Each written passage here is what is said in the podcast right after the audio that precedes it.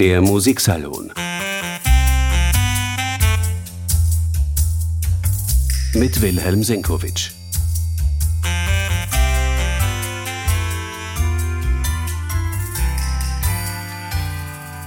Herzlich willkommen, meine sehr geehrten Damen und Herren. Auch diese Woche soll unser Podcast dem Pressejubiläum gelten. 175 Jahre wird die Zeitung alt. 1848 ist sie gegründet worden. Wir haben schon letzte Woche darauf verwiesen. Und heute soll es darum gehen, das Jahr 1848 musikalisch zu beleuchten. Natürlich kommen da direkte Anklänge an die revolutionären Umtriebe in Wien nicht zu kurz. Wie nicht anders zu erwarten, haben auch die populärsten Komponisten jener Jahre natürlich die Revolutionsgeschehnisse musikalisch untermalt oder man sollte vielleicht besser sagen ausgeschlachtet. Johann Strauss, der Jüngere, er war, als die Revolution ausbrach, gerade auf Konzerttournee in Rumänien und er kam über Ungarn zurück, als Kronprinz noch, als Walzer Kronprinz, denn Vater Strauß war ja noch am Leben. Die Revolution war im vollen Gang und Johann Strauss Sohn erlebt gerade den sogenannten Barrikadentag, jenen Tag, an dem die Nationalgardisten und Studenten den Verkehr in Wien mit 160 Straßensperren lahmgelegt haben. Die Regierung hatte nämlich kurz zuvor die Universität geschlossen. Dagegen hat man protestiert, das war am 26. Mai. Zwei Tage später ist schon wieder ein ausgelassenes Fest in Wien gefeiert worden, genauer in Oberdöbling, und da hat Johann Strauss Sohn seinen neuesten Walzer präsentiert. Freiheitslieder. Die kann man offenbar auch tanzend im Dreivierteltakt singen.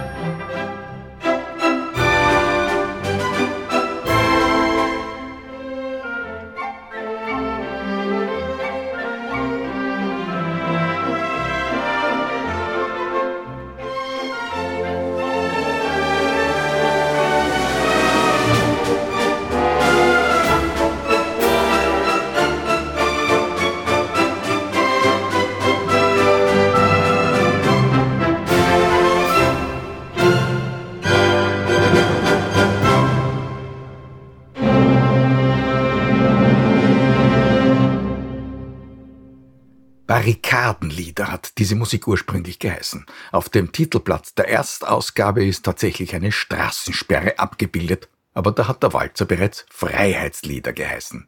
In Wien wird ja gern der Spruch umgedreht, die Lage ist ernst, aber nicht hoffnungslos. Hier heißt es, die Lage ist hoffnungslos, aber nicht ernst. Und unter diesem Motto, da kann man auch tändelnd im Dreivierteltakt feiern. Der nachmalige Pressekritiker Eduard Hanslik, er hat damals in der Wiener Zeitung geschrieben, Seit dem 13. März lechzt die Revolution nach einer Marseillaise, einer deutschen Marseillaise. Dass uns die Muse der österreichischen Komponisten auch nicht einen wirklich originellen, kraftvollen Freiheitschor oder Marsch geliefert hat, ist zu bedauern.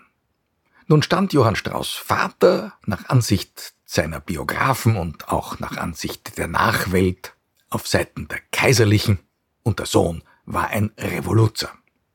Die Wahrheit ist wie so oft ein wenig anders. Strauß Vater war wie sein Sohn zunächst auf Seiten der Aufständischen zu finden. Und beide, Vater und Sohn Strauß, haben einen Nationalgardemarsch komponiert, sozusagen wie von Eduard Hanslick verlangt.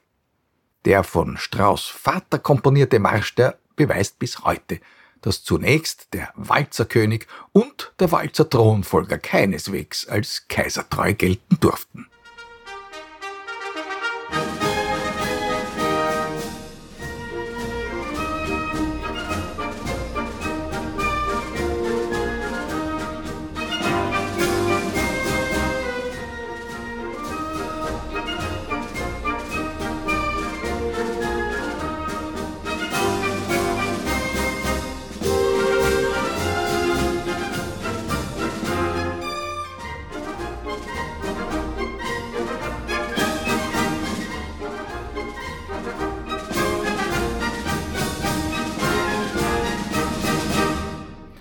Die bestellte deutsche Marseillaise ist das natürlich nicht geworden. Aber apropos musikalische Unterhaltung und revolutionärer Geist. Es ist ein Treppenwitz der Musikgeschichte dass einige Jahre zuvor, anlässlich eines Aufenthalts in Wien, der deutsche Komponist Robert Schumann sich angesichts der biedermeierlichen Atmosphäre in der Donaustadt inspiriert gefühlt hat, die Marseillaise in seinen Faschingsschwank aus Wien zu zitieren.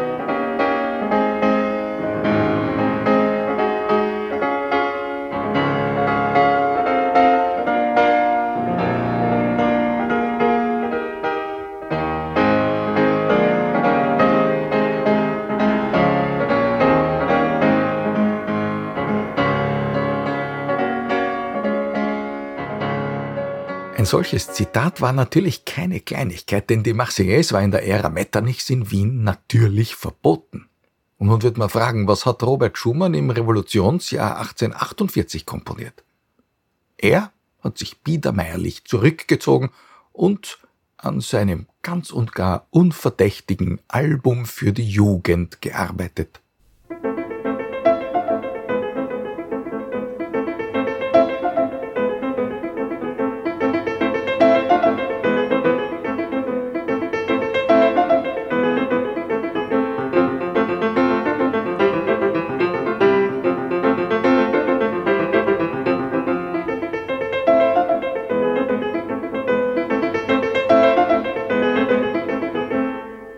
Auch der wildeste wilde Reiter reitet nur auf einem Schaukelpferd, wie wir gerade gehört haben. Beim Komponisten aus anderen Regionen hat sich der Freiheitsdrang der Völker Luft gemacht. Und zwar in durchaus auch politisch explosiven Versuchen, nationalistische Töne laut werden zu lassen. So hat zum Beispiel Franz Liszt, der weltgewandte, in ganz Europa populäre Klaviervirtuose, plötzlich nicht mehr nur halsbrecherische Etüden und Paraphrasen über populäre Opernmelodien seiner Zeit gespielt, sondern mit einem Mal auch ungarische Rhapsodien improvisiert und bald auch notiert und in gedruckter Form veröffentlicht.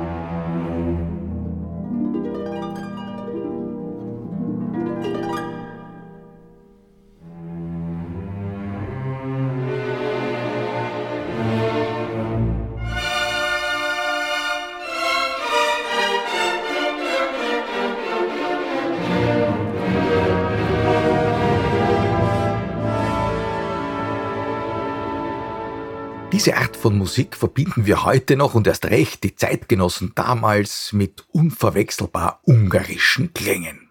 Dabei hatte das gar nichts mit der echten ungarischen Volksmusik zu tun, aber das haben erst die Nachgeborenen nachgewiesen. Was als ungarisch galt, war den reisenden Zigeunerkapellen abgelauscht. Aber im Kontext der Freiheitsbewegungen des Jahres 1848 war eine solche Musik ein Zeichen, und zwar ganz eindeutig ein nationalistisches Zeichen. Dass die sogenannte Nationalmusik damals entstanden ist, ist sicher kein Zufall. Blenden wir nach Polen.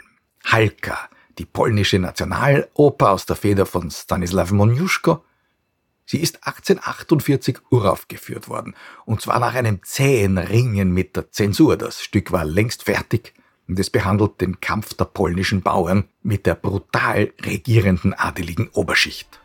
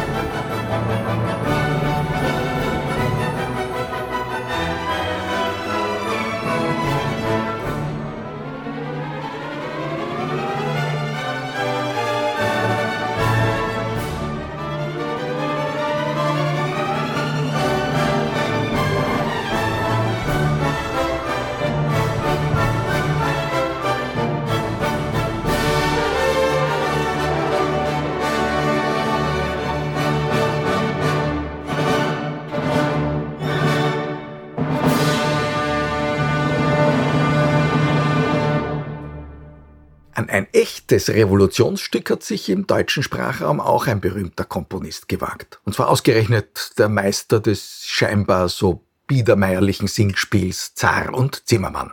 Das war allerdings neun Jahre älter. Gustav Albert Lorzing ließ plötzlich die Freischärler über die Bühne marschieren und einen Arbeiter, eine Tochter des Fabriksbesitzers heiraten. Da wird offen zur Revolte aufgerufen. Wir werden Recht uns jetzt verschaffen, wenn nicht mit Worten, dann mit Waffen. Starker Tobak. Kein deutsches Theater hat das aufführen wollen. Auf dem Höhepunkt der Handlung, da geraten sogar zwei Chöre aneinander, sehr realistisch, eine gemäßigte Partei und eine von Aufrührern. Dieses ganz sogar ungewöhnliche Stück hat allerhand mit Wien zu tun, denn Lorzing, wie die Walzersträuße, hat die Revolution 1848 hautnah in der Stadt miterlebt. Die Oper Regina ist entstanden zwischen der Flucht von Kaiser Ferdinand im Mai 1848 und der Niederschlagung der Revolution im Oktober. Wie gesagt, in Deutschland wollte das kein Theater haben. Die Uraufführung hat erst 1899 stattgefunden. Da war der Komponist und Textdichter bereits fast ein halbes Jahrhundert tot. Wer erteilet meine Rachbegier,